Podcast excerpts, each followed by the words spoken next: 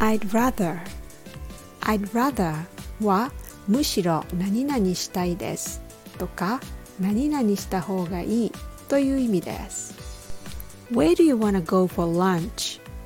I'd rather stay home and eat here お昼どこで食べる